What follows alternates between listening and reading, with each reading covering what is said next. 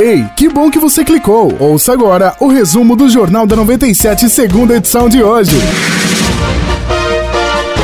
11 horas e 2 minutos, 11 e 2. Bom dia, muito obrigado por sua audiência e sintonia. A partir de agora começa o Jornal da 97, segunda edição, que leva a você as últimas informações de Frutal e região. A apresentação, Luiz Angelou. Ouça agora o Giro Policial com o jornalista Samira Loan. Por volta de uma da tarde de sábado, a polícia foi acionada, a PM foi acionada para registro de uma ocorrência de roubo na rua Uberaba, altura do número 1238. Nesse endereço, segundo o que testemunhas e vítimas declararam à polícia, dois homens tentaram assaltar uma mulher de 51 anos e uma outra de 66 anos.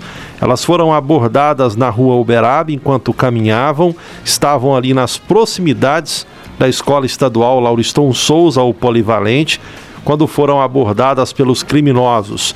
Um atacou uma mulher e o outro atacou a segunda. Elas estavam juntas e eles atacaram no sentido de tomar as bolsas. A senhora mais jovem, ela reagiu à abordagem e conseguiu segurar a bolsa. Já a outra, de 66 anos, não conseguiu e o ladrão saiu correndo, cada um em uma direção. O que tentou levar a bolsa da mulher de 52 anos, 51 anos, melhor dizendo, fugiu em direção à rua 21 de abril, seguindo depois em direção ao bairro 15 de novembro. Já o outro seguiu para a rua Bandeirantes e este foi acompanhado por testemunhas que flagraram o roubo e momentos depois, já na rua Prefeito Edson César Moraes, conseguiram localizar então este outro, alcançaram ele e fizeram a detenção dele até a chegada dos policiais militares. Ele fez a abordagem lá na rua Uberaba, deu a volta ali por trás da escola estadual Lauriston Souza e foi abordado nesta rua, ainda no bairro estudantil, ali na rua Prefeito Edson César de Moraes. Foram populares quem fizeram a detenção dele e o seguraram até a chegada da polícia militar. Com ele, os policiais encontraram, né, com esse homem que foi pego por testemunhas, os policiais apreenderam uma bolsa de cor preta contendo no interior aproximadamente 300 reais em dinheiro, um aparelho celular marca Samsung, cartões bancários e ainda chaveiros, né, chaves de uma residência. Com o criminoso foi apreendido ainda uma, um pequeno canivete, né, um pequeno canivete. Ele estava, portanto, armado e foi também detido, né, levado à delegacia de polícia pelos policiais militares, preso em flagrante. Como ele apresentava ferimentos, ele reagiu à abordagem dos populares, acabou sendo agredido.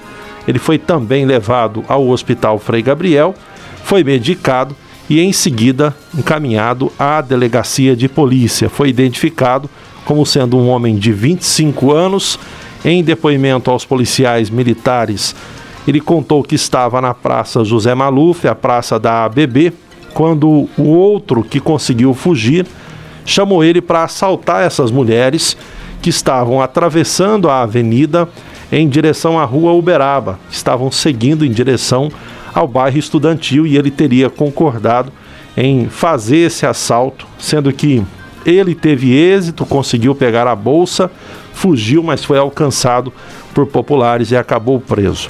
O outro escapou, mas já está previamente identificado e também será procurado pela Polícia Civil para responder por esse roubo que aconteceu ali na rua Uberaba, no bairro Estudantil. Esse roubo que foi no sábado? No sábado, por volta de uma da tarde. Certo. Isso no começo da tarde de sábado, ali na rua Uberaba, nas proximidades da Escola Estadual Lauriston Souza, o Polivalente. Muito bem, tivemos um outro. Aí tivemos um outro roubo à noite, já lá no bairro Princesa Isabel. Também no sábado, né? Também no sábado, por volta de 7 horas da noite, policiais militares foram acionados para registro da ocorrência na Rua do Carmo, 460. Trata-se de um estabelecimento comercial. Foram vítimas neste roubo um comerciante de 50 anos, um outro de 37 anos.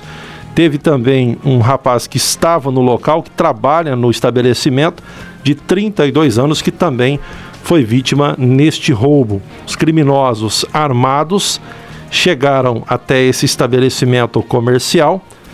As vítimas estavam se preparando para guardar uma máquina de assar frangos quando foram rendidas pelos assaltantes.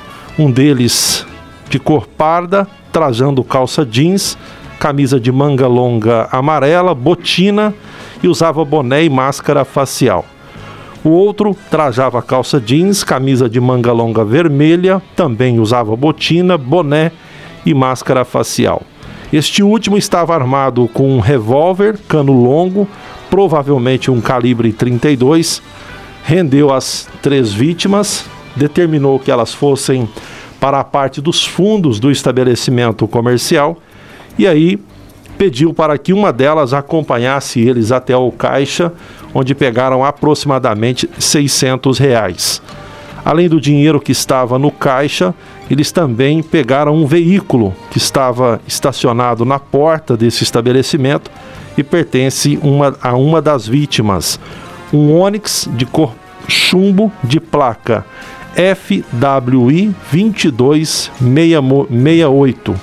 Onix de cor chumbo de placa FWI 2268. O que chama atenção neste roubo segundo a ocorrência registrada pela Polícia Militar, é que os criminosos demonstravam conhecer o proprietário do estabelecimento, porque o chamaram pelo nome, pelo menos um dos proprietários, eles chamaram pelo nome quando anunciaram o roubo, teriam dito o nome dessa vítima e dito o seguinte: a gente só quer o dinheiro do boi, ou seja, só quer o dinheiro que está no caixa. A vítima então entregou e na sequência eles pegaram a chave do carro que pertence a uma outra vítima que estava ali no local, também comerciante, e fugiram com o veículo. Duas das vítimas chegaram a ter as suas mãos amarradas, sendo que uma delas não foi amarrada, justamente para atender ao pedido dos assaltantes, que era pegar o dinheiro que estava no caixa e entregar a eles.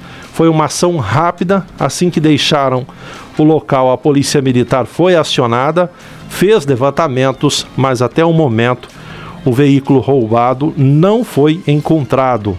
Repito as características: um veículo Onix de cor chumbo, né, um pouco para o cinza também, de placa FWI 2268 da cidade de Frutal. Nenhuma das vítimas foi agredida, mas o roubo por si só já é uma violência tamanha, principalmente como é o caso desta família em que você já tem um histórico de que foi vítima da ação de criminosos. Eu me solidarizo com as vítimas tanto do roubo que ocorreu no bairro Estudantil, como com essas vítimas também do bairro Princesa Isabel. Espero que a Polícia Civil, com as investigações que já foram feitas pela Polícia Militar, dê sequência a esses casos e identifique os outros envolvidos. No caso do roubo lá da rua Uberaba, resta um rapaz, um criminoso, para ser preso e os dois que agiram ali no Princesa Isabel ainda não foram identificados, mas a polícia já está trabalhando também as informações e se você que nos acompanha tem informações que possam permitir a identificação dos criminosos, denuncie a polícia através do 190 ou através do 181. Em nenhum dos casos, para passar uma informação verdadeira, você não precisa se identificar. A coordenadora municipal de saúde, Patrícia Xavier, esteve nos estúdios da Rádio 97 FM trazendo mais informações sobre o programa de vacinação da Covid-19 no município. É, eu acho que a primeira coisa a gente iniciar então falando sobre a primeira fase. As pessoas elas estão confundindo, né, e achando que todas as pessoas com comorbidade serão vacinadas neste momento. Uhum. Então, o Ministério da Saúde dividiu em duas fases, sendo que nessa primeira fase de vacinação, nós vamos então ter atingidos o público apenas de 55 a 59 anos com comorbidades. Quem vacina fora dessa faixa etária, né, de 18 anos acima? Somente as pessoas com síndrome de Down, aqueles portadores de doença crônica em diálise e também as gestantes e puérperas a hora em que for é, liberada a vacinação para elas. O restante, né, pessoas com comorbidades e pessoas com deficiência permanente que estão cadastradas no BPC serão imunizadas somente aquelas de 55 a 59 anos. Então, para a data de amanhã, nós vamos realizar a vacinação de duas faixas etárias, as de 59 e 58 anos. Por quê? nós precisamos trabalhar com escalonamento etário porque nós não recebemos 100% das doses da vacina. Então, nós recebemos só 18%, o que dá para a gente contemplar agora a faixa etária de 59 e 58 anos.